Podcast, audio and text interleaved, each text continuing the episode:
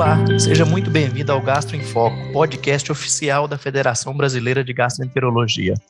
Eu sou Luiz Henrique de Souza Filho, da Comissão de Assuntos Digitais da FBG, e irei moderar o nosso bate-papo de hoje.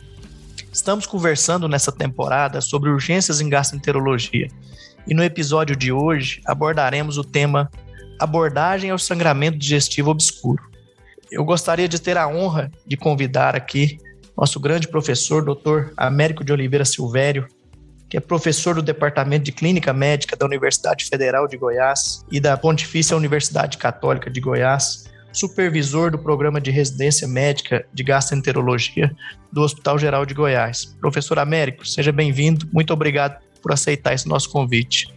Olá, Luiz. É um enorme prazer. Eu que agradeço a, a oportunidade de estar aqui presente contribuindo aí com o podcast da Gastro, que já é um grande sucesso e um importante meio de formação e de conhecimento da gastroenterologia aí pelo Brasil.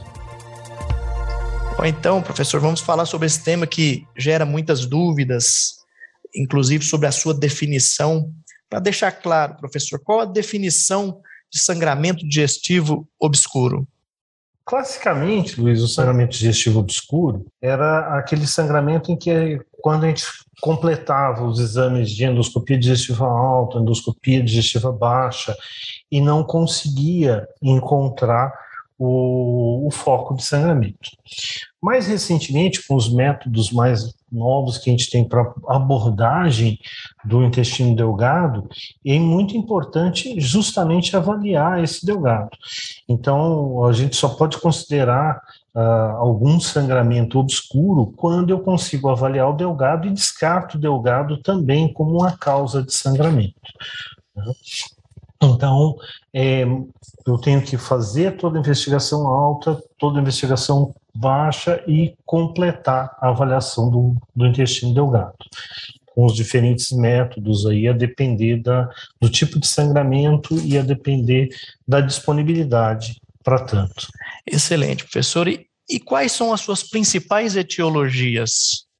Nessas uh, causas de intestino delgado como causa do sangramento, nós temos aí as lesões vasculares como uma importante causa, temos pólipos, temos úlceras, uh, que acabam sendo as grandes, as mais importantes causas de sangramento nesses pacientes. Sempre é muito importante aí também a gente estar atento uh, nessa avaliação, porque eh, essas uh, lesões, essas uh, ulcerações, pólipos, às vezes são muito discretos no delgado.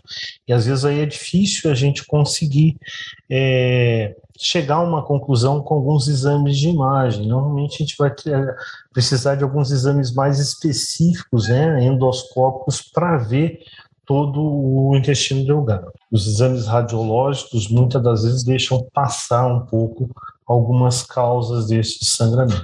Excelente, professor. E, e, e, é uma dúvida muito frequente que a gente recebe, inclusive de vários colegas, é se existe algum, na sua investigação, na investigação do sangramento digestivo obscuro, existe algum exame padrão ouro? A, a cápsula é melhor que a enteroscopia, exames radiológicos?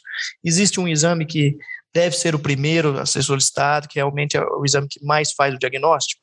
Sim, uh, você dizer um padrão ouro, padrão ouro no sentido clássico, é complicado, né? Porque cada um do, dos exames ele tem as suas grandes vantagens e tem, às vezes, as suas limitações aí. Quer seja os exames radiológicos clássicos, a cintilografia, a enteroscopia uh, por cápsula ou pelo próprio enteroscópio. Né? O mais importante aí é a gente fazer uma abordagem geral desse paciente, né? já começando com a anamnese, tendo conhecimento de principais causas aí de sangramento, para a gente poder direcionar a, a, a nossa avaliação, né? Uh, tentando escolher qual o melhor uh, exame para tanto. Então, por exemplo, assim, sangramentos em pacientes abaixo de 40, 40 anos. A gente tem que lembrar sempre que as principais causas de sangramento nesses pacientes são as doenças intestinais inflamatórias, paciente mais jovem, uh, o sangramento do divertículo de Meckel, às vezes aí a gente vai ter é, lesão de Dilafoar e, como é o delgado, mais raramente alguns tumores, né?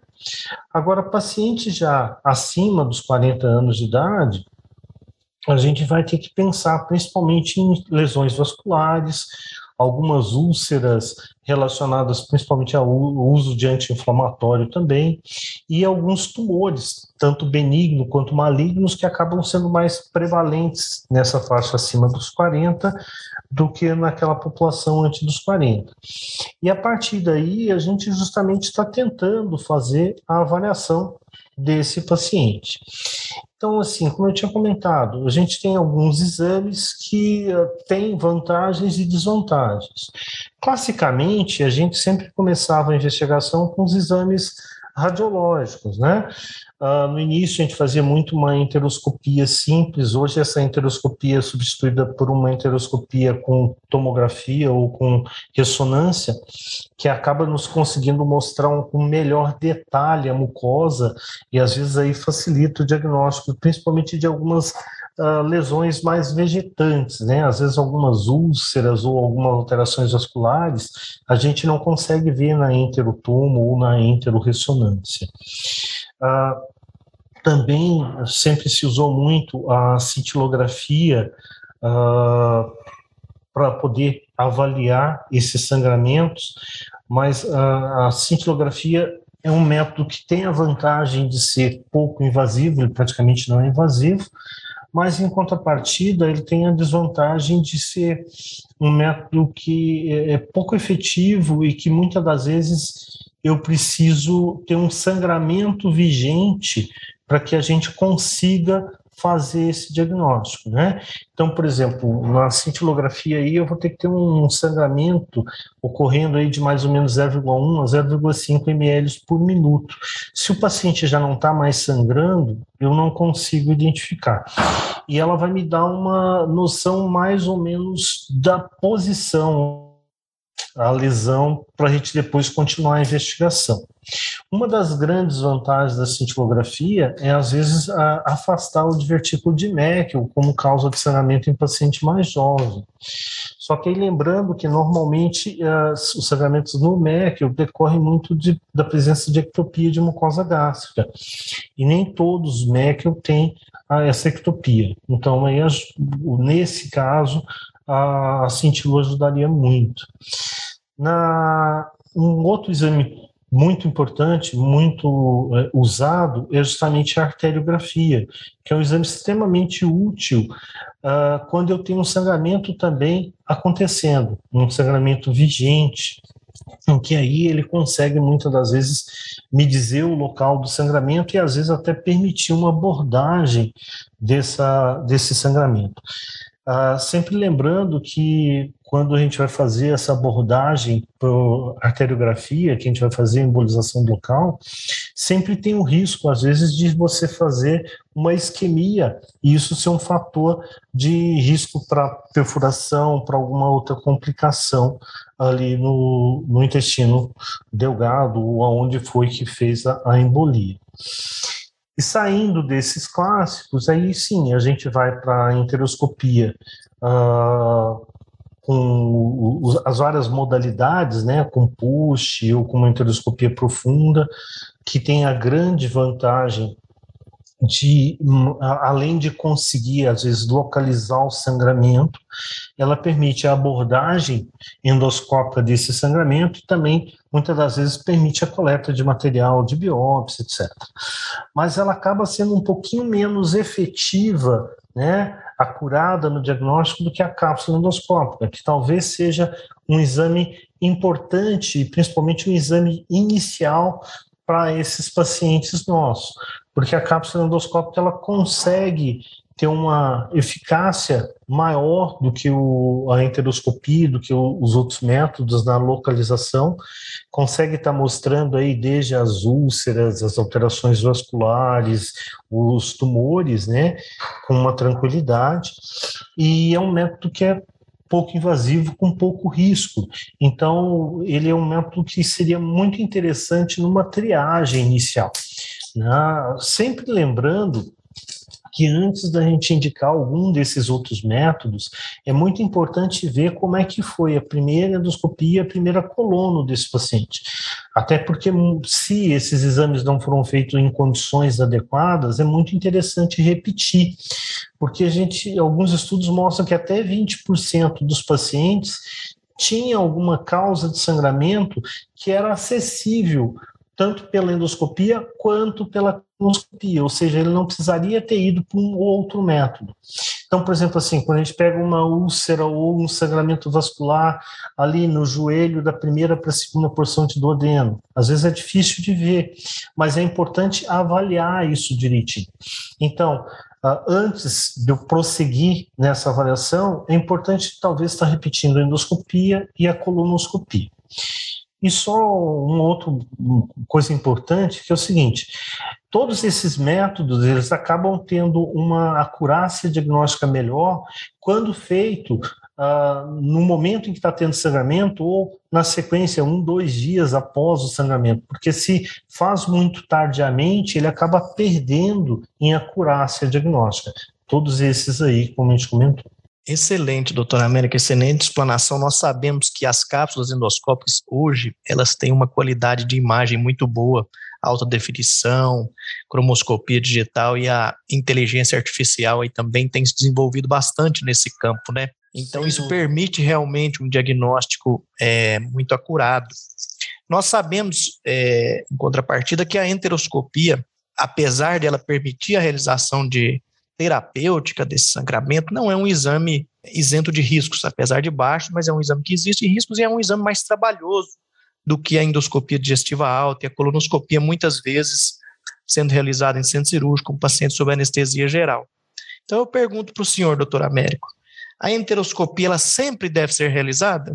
Luiz, uh, sempre realizar eu acho que não, né? É que na verdade aí assim, eu acho que a gente poderia fazer uma investigação com a cápsula endoscópica mesmo, e aí a depender do que foi encontrado na cápsula, poderia esse paciente ir para a enteroscopia, né? Como você bem comentou, a enteroscopia é um exame um pouco mais trabalhoso, às vezes quando o paciente já fez alguns procedimentos cirúrgicos, a gente acaba tendo limitações técnicas, né, de, de angulação, dificuldade de progressão do, do, do enteroscópio, e às vezes tem realmente essa dificuldade. Mas uh, eu acho que juntar os métodos a cápsula e depois de localizado, isso até facilita se eu tiver que fazer uma enteroscopia porque aí eu posso até já determinar mais ou menos a, a, via de entrada, se eu vou fazer uma via anterógrada ou retrógrada, a dependendo do local do sangramento que a gente identificou. Uh, e às vezes, dependendo do achado da cápsula, uh, eu posso está abordando isso mesmo com um endoscópio ou com colonoscópio, porque às vezes ele está acessível a esses métodos. Eu não precisaria fazer uma enteroscopia propriamente dita. Excelente, professor. Eu acho que o senhor explanou muito bem um tema complexo, um tempo aí relativamente curto. Eu gostaria que o senhor fizesse aí suas considerações finais. O senhor tem alguma coisa para concluir sobre esse tema? Eu acho que o mais importante aqui é a gente estar atento para justamente essas novas modalidades. Eu sei que principalmente pelo custo dessas novas modalidades, a gente tem uma limitação de disponibilidade dela na maioria dos locais do país, mas é importante a gente já estar tá se familiarizando com elas e entendendo as indicações e as limitações de cada um desses exames, né, desses métodos diagnósticos. Até porque, embora o sangramento, principalmente de delgado, não seja uma coisa extremamente comum, né? na verdade, até uma causa rara de sangramento, quando presente, às vezes leva a muita dificuldade diagnóstica e muita angústia e morbidade para o paciente. Então, sempre lembrar de um daqueles cuidados básicos de uma boa anamnese, um bom exame físico, para a gente poder estar tá tendo uma noção aí de patologias que possam estar associadas, isso que pode nos ajudar a diagnosticar, e depois usar racionalmente uh, os métodos que a gente dispõe no local para poder fazer essa avaliação.